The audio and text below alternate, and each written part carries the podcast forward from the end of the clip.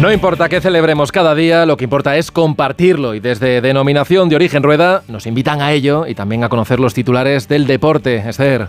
Pues mira, celebramos eh, que con el estreno del 24 vuelve el fútbol, por fin arranca el 2 de enero esa jornada. Ya lo echaba de menos, pero si tenemos fútbol todos los días. pero nos gusta ver a los nuestros, claro, que, sí.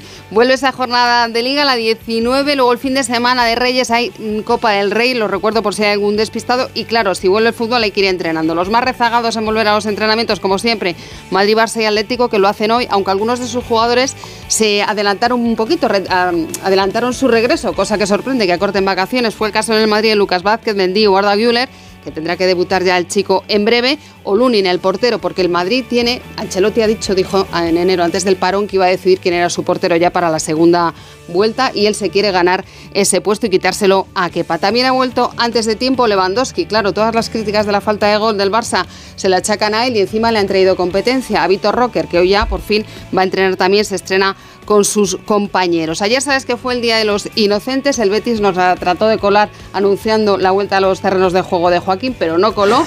Lo que sí era verdad y también anunció ayer fue la renovación de Isco hasta 2027, nada menos, tres temporadas más. Es bastante tiempo. En la Premier por fin terminaba esa jornada 19 y el Boxing Day.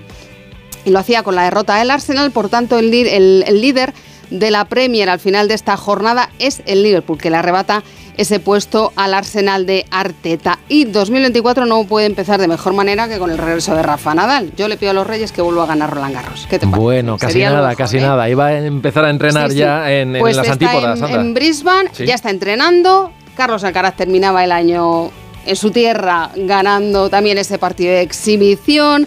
Y eh, ha dicho el murciano que lo que quiere para 2024 es el oro olímpico, que lo quiere más que un gran slam. y yo firmo ya. No está mal. Oye, año olímpico que tenemos, Juegos Olímpicos en París. en París. Sería qué bien, qué bien. Sí, verles jugar, verles jugar. Oye, Esther, gracias y feliz año. Lo mismo para todos. Un beso. Este año vamos a